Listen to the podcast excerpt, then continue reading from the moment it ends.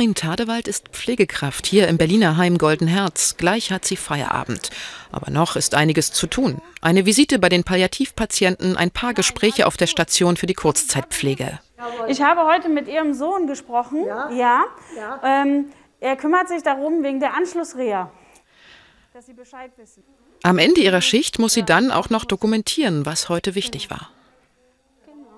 Man hat nicht alles geschafft, ne? also man hätte gerne mehr geschafft, aber der Tag hat nur acht Stunden sozusagen, aber es reicht einfach nicht aus, um alles, sage ich mal, das zu erledigen, was eigentlich ansteht. Ah, es ist wieder schwierig, weil dann drei Wochenende hintereinander arbeiten.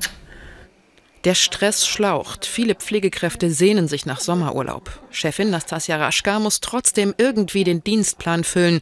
Noch sind daran große Lücken.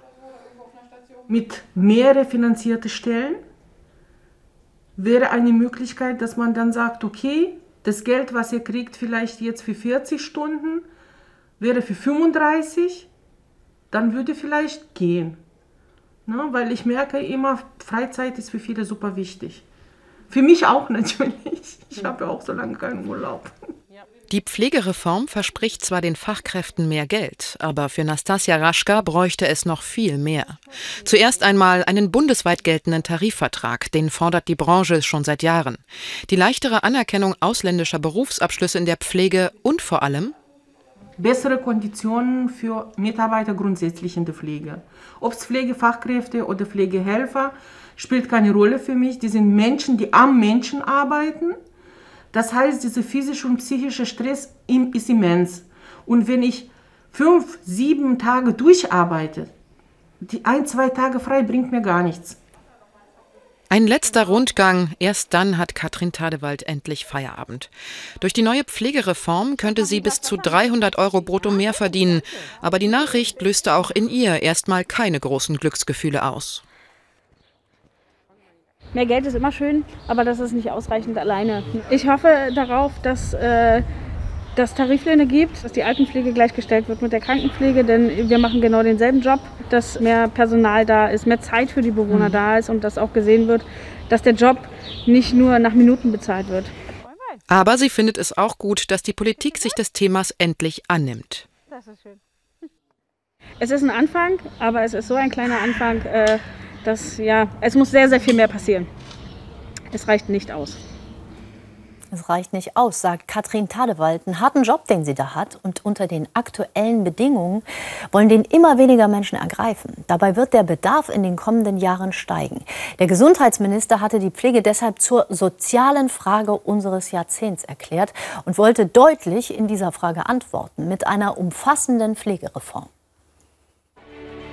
Sie traten auf wie die drei Musketiere 2019 noch vor Corona. Gesundheitsminister Spahn, Arbeitsminister Heil und Familienministerin Giffey. Ihr gemeinsames Ziel, bessere Bezahlung für Pflegekräfte mit der sogenannten konzertierten Aktion.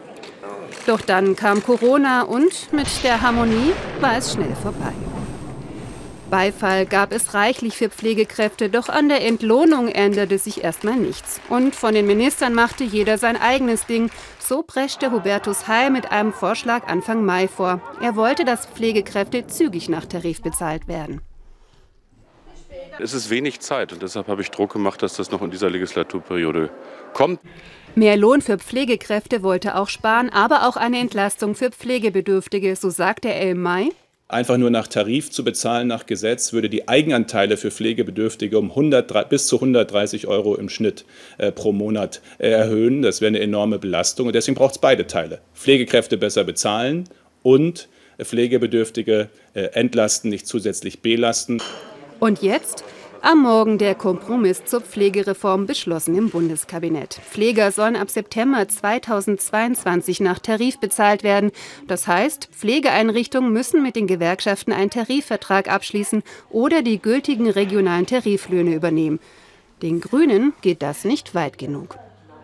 Diese ganze Reform ist nicht zu Ende durchdacht. Wir brauchen einen gesetzlichen Tarifvertrag und genaue Regelungen, die dann eben die entsprechenden Aufschläge äh, in den äh, regional sicherstellen. Und das passiert eben nicht, sondern man versucht hier mit einer einfachen Lösung äh, ein Problem zu lösen, das so nicht zu lösen ist.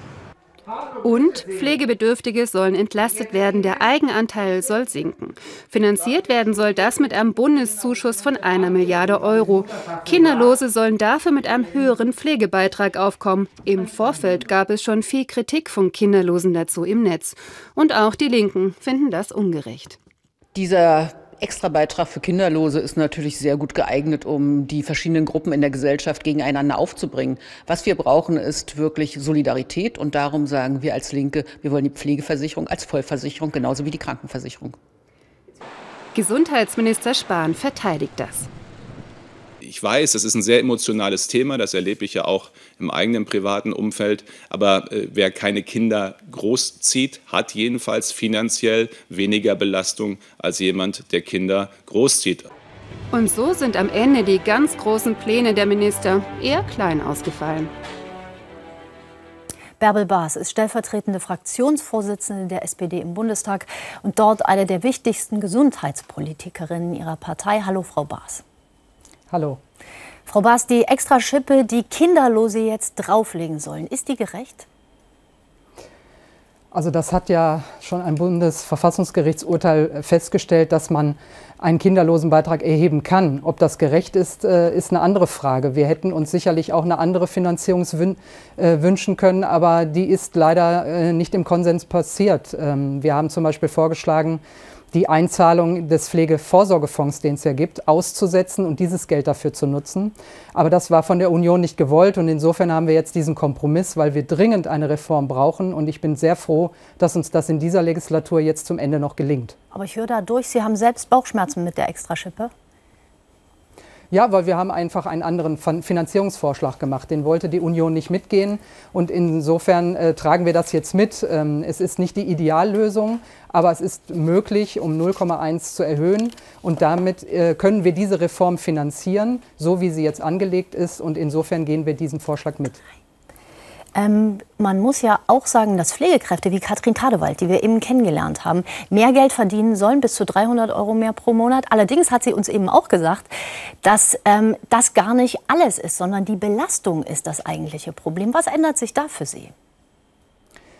Also zumindest haben wir jetzt erstmal die höhere Entlohnung, die war dringend notwendig, weil es einfach viele Bereiche gibt, wo es keine Tarifverträge gibt.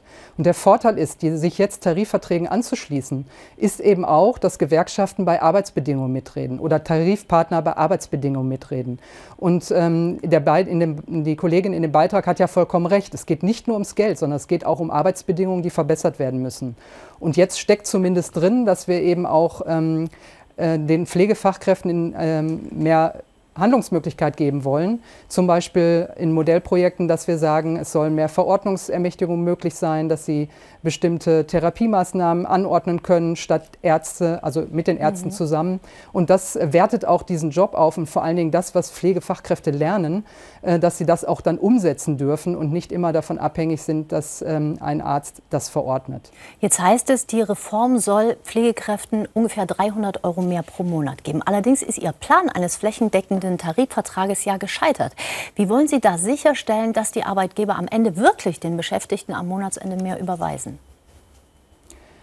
Also zum einen soll ja im Hintergrund ein äh, sogenannter Regionalindex äh, ermittelt werden und der gilt dann für die Bereiche, wo es keine Tarifverträge gibt. In denen, wo es schon Tarifverträge gibt, die müssen anerkannt werden zur Zulassung und die anderen müssen sich einem Tarifvertrag anschließen. Und dazu wird eben ein sogenannter Regionalindex ähm, ermittelt. Da fließen alle in der Region vorhandenen Tarifverträge ein.